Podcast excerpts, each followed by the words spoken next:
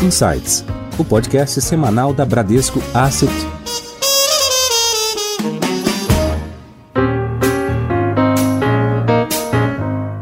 Olá, bem-vindos ao Insights, o podcast da Bradesco Asset. Toda semana teremos episódios novos para vocês, trazendo os assuntos mais quentes em torno da economia e dos investimentos. Eu sou a Priscila Forbes, trabalho na Bradesco Asset e hoje eu tenho o prazer de apresentar a vocês dois dos nossos principais executivos. São dois Marcelos, coincidentemente. E eu adoraria falar que eles estão ao meu lado, mas nesses tempos de coronavírus, estamos todos remotos. Então eu vou começar apresentando o Marcelo Toledo, que é o nosso economista-chefe. Tudo bem, Toledo?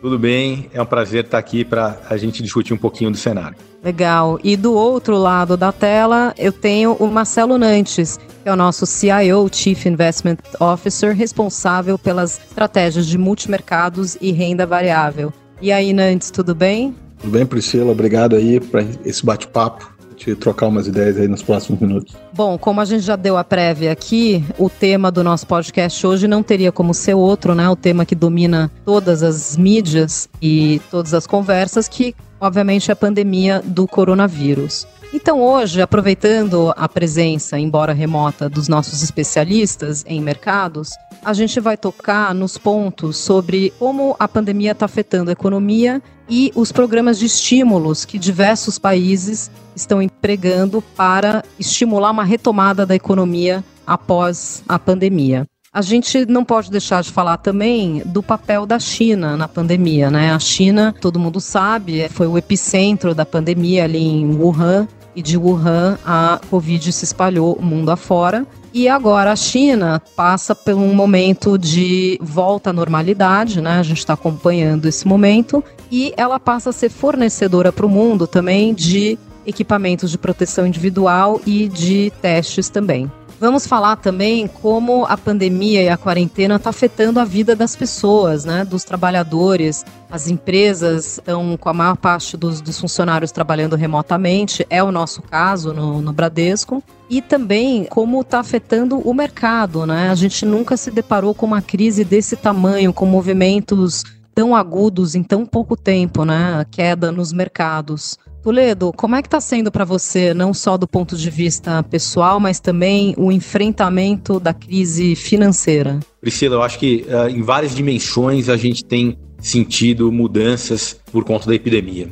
É, uma delas, naturalmente, é o trabalho remoto. A Bradesco Asset teve um trabalho, eu diria, excepcional, uma surpresa para todos os colaboradores ali da empresa, por conseguir fazer em muito pouco tempo uma mudança de maneira de trabalhar, preservando toda a questão tecnológica, toda a questão operacional no seu nível mais elevado que é requerido para uma asset do tamanho da Bradesco Asset. Do ponto de vista pessoal, naturalmente isso tem bastante impacto e eu diria que, como economista, não é a primeira vez que eu tenho que ficar estudando temas exóticos, né? Eu acho que o que mudou muito foi ter que mergulhar de uma forma eu diria, muito profunda em questões realmente da epidemia, né? A questão médica. Então a gente começou lá em janeiro a estudar o assunto do ponto de vista mais técnico ali, é, trabalhos acadêmicos.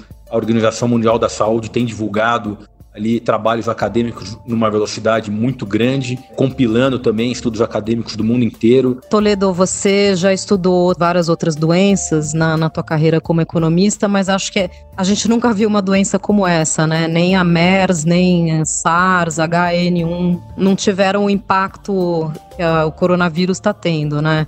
Nantes, qual é a tua visão? O que está impactando aí no, no teu microcosmo e no macroeconômico? Eu acho que, para mim, o, desafio pessoal, obviamente, de se adaptar, fazer um home office é diferente, a gente se adapta, mas você tem controle, né? A gente consegue, pode não estar tá numa situação ideal, mas você entende como é que está a sua organização em casa, seu computador, a sua mesa, e você consegue se organizar e consegue produzir. O que me chamou muita atenção nessa crise, olha que eu já passei aí pelas crises de fim de anos 90, bolha da internet, 11 de setembro, né, o crash de 2008. E essa realmente eu tenho que admitir que é a que mais me impactou no sentido que foi muito muito forte o movimento do mercado e muito rápido, né? E isso eu acho que adiciona aí o fato de a gente estar numa situação não ideal de home office, mas é o desconforto do mercado, é, é, o nível de incerteza e de volatilidade que a gente tem que encontrar todo dia realmente é uma coisa que eu não tinha visto antes. E como até complementando, Toledo disse, você tem que virar um expert em coronavírus, em vários temas que você não está muito familiarizado e você tem muita gente com opinião e é muito difícil você realmente conseguir filtrar o que é informação de qualidade, informação boa para tomar uma posição no mercado. Então isso tem sido muito difícil. Eu acho que um desafio excepcional aí nas últimas semanas que a gente tem enfrentado. É, do meu ponto de vista, eu vejo algumas coisas positivas nas relações de trabalho, né, devido à quarentena. Obviamente, é, o primeiro é redução de trânsito, mas também um ganho de eficiência, né, no tempo, nas conexões. E eu acho até que dentro da nossa equipe, de certa forma, a comunicação até melhorou, né? Tá todo mundo muito mais conectado, até com outras áreas, o tempo inteiro sabendo o que o outro está fazendo. E também, futuramente, talvez as empresas reavaliem, né, é, a necessidade das pessoas estarem fisicamente nos escritórios, né? Elas podem ter ganhos aí, economias com a redução do tamanho dos escritórios e com diversos colaboradores trabalhando remotamente, né? Então é. tudo leva a indicar que aí no, na volta dessa quarentena, talvez nada mais será como era antigamente, né? Ô Priscila, eu acho que a gente andou alguns anos em algumas semanas nesse aspecto, viu? Com certeza. Em Foco. Bom, nessa parte de como será a vida após a volta à relativa normalidade, eu acho que a gente consegue até tirar algumas lições da China, né? Que está, vamos dizer aí, uns talvez uns dois meses à frente da gente. Então, talvez a gente consiga fazer alguns paralelos, né? De o, o que, que aconteceu lá, como a história se desenvolveu lá e, e consegue ler um pouquinho o futuro do que vai acontecer aqui. Bom, a China é um dos nossos principais parceiros econômicos, né? Então, embora as fronteiras estejam fechadas, ainda existe a parte mercadológica, né? É, as nossas commodities continuam entrando lá na Ásia. Então, a gente pode esperar uma normalidade aí no nosso fluxo comercial ou você acha que tem um impacto ainda por vir? Eu diria o seguinte: a China tem vários pontos para a gente considerar, né? Mas eu acho que o mais importante é o exemplo que a China deu de combate à epidemia. A gente teve, obviamente, a China como o primeiro local onde começou a epidemia, mas todo mundo olha a China como um caso, eh, diria, exemplo, né, o exemplo a ser seguido. Eu acho que a grande questão é a dificuldade dos outros países copiarem a China no combate à epidemia. É primeiro porque a maior parte dos países estão, eu diria, numa política ainda vou chamar de subótima, né? Ou seja, estão tentando fazer alguma coisa que não foi o que a China tentou fazer, que é o tal achatar a curva, né? Ou em inglês, o flattening the curve. A China não tentou fazer isso. Então, o primeiro exemplo é assim: o resto do mundo está fazendo alguma coisa que não foi o que a China tentou fazer. É, a China, de fato, tentou eh, fazer o que se chama de suprimir a epidemia, ou seja, reduzir a zero os casos e praticamente, digamos assim, erradicar do país de contágio comunitário que se chama. Depois de algum tempo, digamos, um, uma estratégia não muito clara, a China ela partiu para uma estratégia eh, de lockdown no sentido mais rigoroso da palavra. É, a China não teve um contágio disseminado no país, ela teve alguma coisa muito localizada. É, primeiro numa cidade, Wuhan, que hoje todo mundo conhece, Hubei, a província, as outras cidades não tiveram nada parecido com o que a gente tem visto na Europa, nos Estados Unidos ou mesmo no Brasil. Não houve uma disseminação na China na magnitude que a gente está vendo em outros países. Wuhan ficou 76 dias, se eu não estou enganado, em lockdown um lockdown muito mais forte do que a gente observou em qualquer lugar do mundo. Transporte fechado, pessoas em casa de fato, sem praticamente nada aberto, um trabalho muito intenso, tanto uh, na parte de reagir à crise, digamos, ter hospitais para atendimento, mas principalmente para é, fazer alguma coisa que o resto do mundo tem tido muita dificuldade, que é detectar os casos, fazer ali o diagnóstico ou o mapeamento de quais foram os contatos, isolar, fazer quarentenas. É, então eu vou dar alguns números aqui, né? Foram 42.500 médicos e profissionais de saúde enviados de outras regiões para o BEI. Havia, em determinado momento, 1.500 equipes com cinco pessoas cada, segundo o governo chinês, para rastrear os contatos, né? Quem teve contato com alguma pessoa que foi diagnosticada com a infecção. Então, foi algo realmente com uma escala que a gente não está vendo no resto do mundo. Então, eu diria o seguinte, quer dizer, a China, ela é um, mais ou menos um parâmetro. Ela nos mostra pelo lado mais otimista que é possível sim conviver com a epidemia de uma forma mais normal. É mais normal porque a gente vai discutir depois, a China não voltou ao normal e não voltará ao normal no horizonte, eu acho que de curto e médio prazo. As coisas continuam anormais mas é possível ter uma convivência um pouco melhor do que outros países. Então esse é o lado otimista. Do outro lado, mais eu diria, mais cauteloso, é o fato que o que a China fez é muito difícil de ser reproduzido. Poucos, na verdade, eu diria, estão tentando fazer o que ela fez. É, eu vou aqui chamar um outro exemplo, que é da Nova Zelândia. É um país, obviamente, muito pequeno, uma ilha, não dá para comparar com a dimensão da Europa. E eu diria até, assim, se a Nova Zelândia conseguir, vai mostrar que é possível reproduzir o que a China fez numa escala de 1,3 bilhão de pessoas para 5 milhões de pessoas. Mas ela está tentando erradicar o vírus, ela não está tentando achatar a curva. Ela quer reduzir a zero os casos, aí sim voltar ao normal e deixar as fronteiras fechadas até que, enfim, haja, eu diria, uma vacina ou alguma algum tratamento realmente muito eficaz. A China, obviamente, quando entrou nessa pandemia, o consumo de energia elétrica, o consumo de combustíveis, de um modo geral, caiu significativamente, falando aí entre 15% e 20% de energia, 90% de queda do consumo de combustível na região de Wuhan. Obviamente. Agora já é... voltou, né? Pelo menos e... o consumo de energia elétrica já voltou até para níveis acima do pré-crise, né? Então, essas que são as lições que a gente está começando a tentar entender o que está acontecendo lá para traçar os paralelos no Brasil. Então, como você mencionou, o consumo de energia elétrica é um dos primeiros que voltou, a produção industrial surpreendentemente também voltou bastante rápido, obviamente o consumo de carvão. Então você na China tem um comportamento interessante, a gente está vendo a parte de indústria e energia, consumo de combustível, consumo de carvão, voltando muito à frente do que o consumo consumo ele não voltou aos níveis uh, antes da pandemia e tem se visto um comportamento muito conservador do chinês em consumir, né? Então, acho que, obviamente, como o Marcelo comentou, é, os restaurantes ainda não estão abertos 100%, os shoppings voltando de uma maneira devagar, mas eu acho que isso é uma lição que a gente pode olhar, tentar ver que pode acontecer aqui, realmente o consumo voltar mais devagar do que as projeções iniciais que a gente tinha. Em alta. Trazendo um pouco mais para a nossa realidade aqui no Brasil, a gente está longe de adotar o estilo chinês de lockdown mais rígido, a gente está vendo, pelo menos no estado de São Paulo, a adesão à quarentena, uma, ficar em casa, tem sido em torno de 50%, né? Ainda bastante abaixo dos 70% recomendado para a gente conseguir achatar a curva. Por outro lado, a gente não pode esquecer que né, a gente tem muitos trabalhadores informais, né? Para os trabalhadores formais, algumas empresas estão conseguindo não demitir, mas a nossa realidade realmente é de muitos trabalhadores informais. Como você acha, Nantes, que como que a gente conseguiria equilibrar aí entre contenção da pandemia com sobrevivência desses autônomos na economia?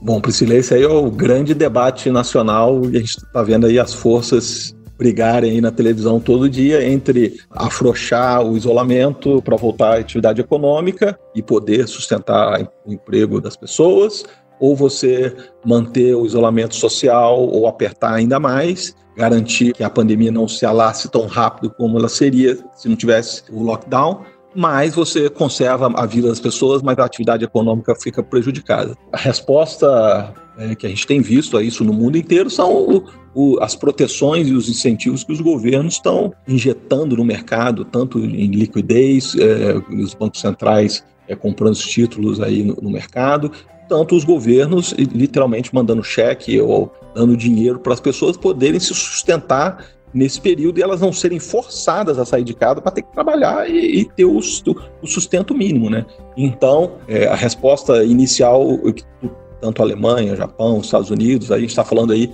de ordem de 5, 10% do PIB de incentivos e dinheiro propriamente dito para as pessoas, os informais, para as empresas poderem não demitir, poder manter a folha de pagamento mesmo com as receitas comprometidas e você manter o emprego e você, dessa maneira você consegue até garantir uma recuperação mais rápida, uma vez que você demite e se a pandemia acaba, você recuperar a sua atividade, seus funcionários, uma recuperação mais lenta. Então, eu acho que a resposta vem no, no tamanho e no modo que o governo vai distribuir esses incentivos para permitir que as pessoas fiquem em casa e a, a pandemia a gente volte mais rápido à atividade econômica normal. A gente viu aí, né, as, as, grandes economias, os G7, fazendo programas de estímulos multibilionários, né, até trilionários, Estados Unidos e, e Japão. E aqui no Brasil a, a, resposta do governo foi bem mais tímida, né? Mas mesmo assim tem o um entendimento que isso comprometeria aí o plano fiscal do ministro Guedes. Toledo, como que você vê essa questão aí? Afeta realmente? Tem um risco fiscal nessa ajuda que o governo está dando ou, ou, a gente consegue retomar o equilíbrio? Eu acho que a, a resposta foi uma resposta boa. A gente, às vezes, a comparação com os pacotes nos Estados Unidos, tem um espaço fiscal muito grande.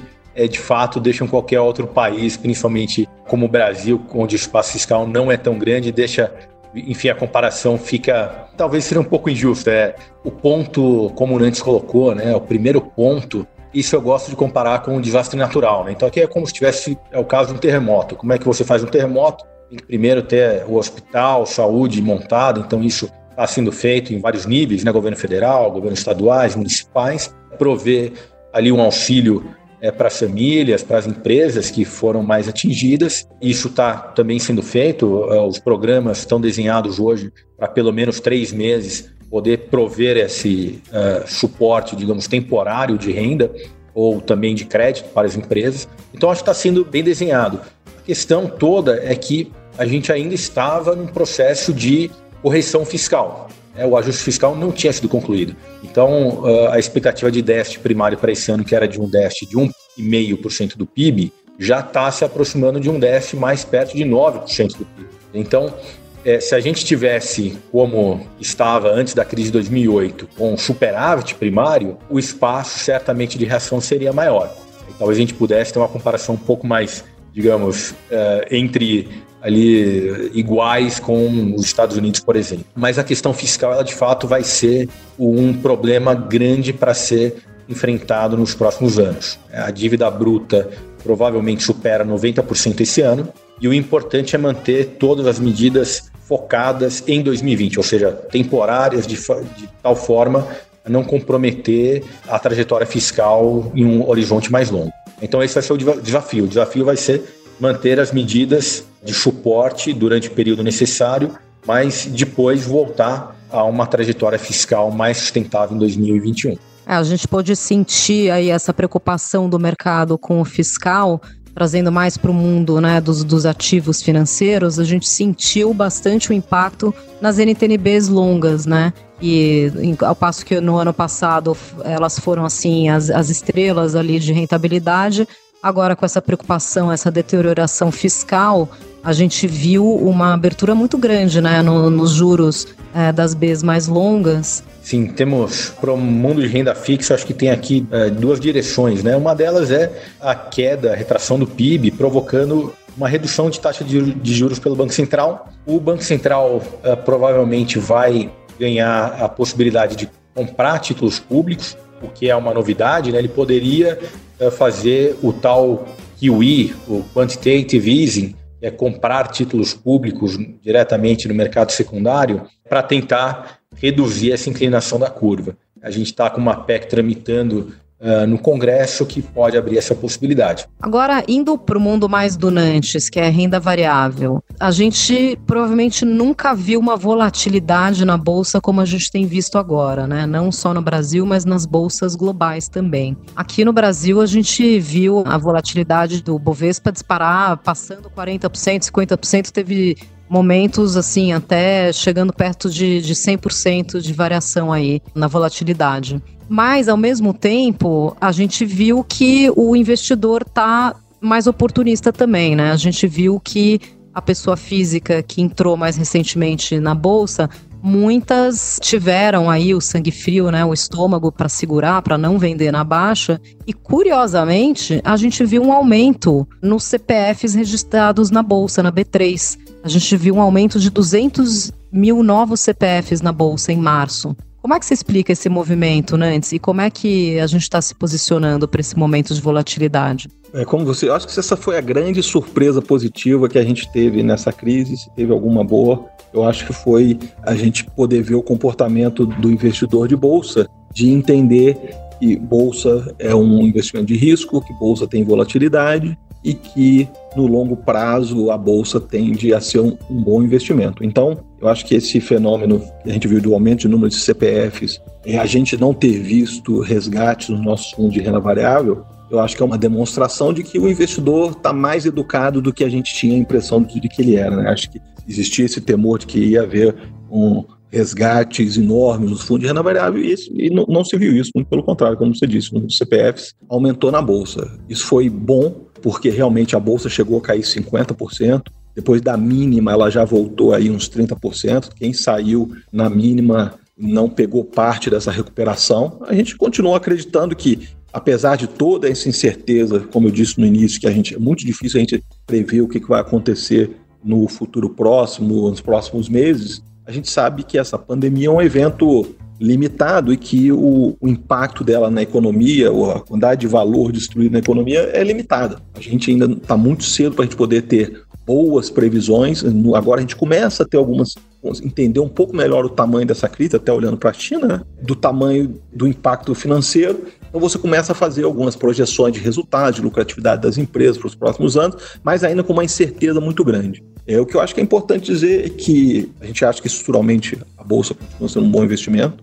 As pessoas precisam ter isso muito claro que a, bolsa é um investimento de longo prazo. Então, eu acho que o investidor precisa ter essas duas coisas na cabeça, né? Que é a tolerância de risco dele, quanto que ele está disposto a colocar o patrimônio dele em risco e a necessidade de liquidez, né? Às vezes é um dinheiro de curto prazo que o investidor vai precisar daqui a três meses, seis meses, até um ano. Esse não é o dinheiro que deve ser colocado em bolsa. É, essa volatilidade, ele corre o risco de perder boa parte desse capital, de um capital que ele realmente precisa, não deve ser alocado em bolsa. Mas voltando, né, para o seu ponto inicial, realmente foi uma surpresa muito agradável para a gente não ver os resgates que a gente viu na bolsa pelo investidor local.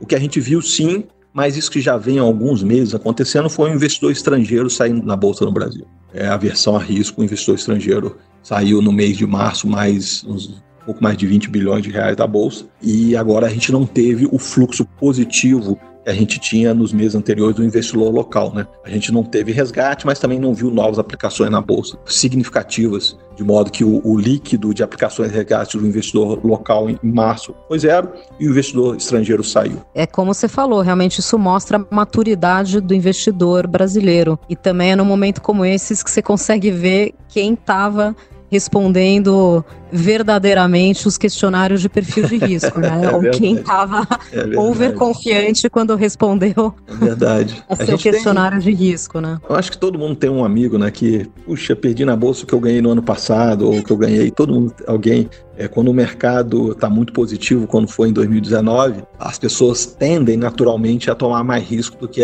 elas normalmente tomariam. E agora, de uma surpresa de não ter tido todo esse resgate. Legal, Nantes. Sempre bom a gente reforçar que investimento em ativos de risco, né, principalmente bolsa, ter em mente que é um investimento de longo prazo, porque você pode se deparar com um evento não previsível como esse que a gente está vivendo agora. Toledo, você quer concluir, deixar um recado aqui para os nossos ouvintes e depois a gente passa para o Nantes também concluir? Eu diria que é estar pronto para diferentes cenários, trabalhar com o cenário de uma recessão, que naturalmente vai ser intensa, até estar tá ali com cuidado de considerar que pode durar um pouco mais a crise, além do que hoje está colocado no cenário base. Do ponto de vista de investimentos, eu acho que isso requer uma carteira de investimentos bastante equilibrada. É, sempre é necessário ter uma carteira de investimento equilibrada, mas nesse momento mais ainda. Quer dizer, nunca ter um foco exclusivo. Também se planejar para não investir a sua reserva que você pode precisar imediatamente, não investir isso em ativos de risco como bolsa e crédito, porque esse é um recurso que você tem que ter para uso imediato, né? Nantes, suas conclusões finais? É mais ou menos na mesma linha, né? A importância da diversificação. O Toledo já explicou bem, é importante ter os seus investimentos diversificados em várias classes de ativos. É importante as pessoas terem calma, né? Não tomar nenhuma decisão precipitada, nem no sentido de sair de um investimento, nem em entrar em um investimento. Importante as pessoas entenderem onde é que elas estão é, investindo para entender que tipo de risco elas estão correndo. Então, é calma, não tomar decisão é, precipitada, estudar, entender, buscar informação sobre os fundos, sobre os ativos. Existe oportunidade sim, só precisa entender qual é o tempo que essa oportunidade, quanto que você pode ganhar, quanto tempo você acha que esse investimento vai amadurecer e aí tomar uma decisão consciente. Obrigada, Marcelo Nantes. Obrigada, Marcelo Toledo. Obrigado, Priscila, pelo convite. Ótimo aqui esse bate-papo. Legal. Queria agradecer nossos ouvintes que nos acompanharam até aqui. Fiquem ligados, semana que vem tem episódio novo. Para mais conteúdos, acessem a nossa página no LinkedIn, a página da Bradesco Asset, e também o nosso site www.bradescoasset.com.br. Lá você consegue consultar os nossos produtos. Obrigada, pessoal, e até a próxima.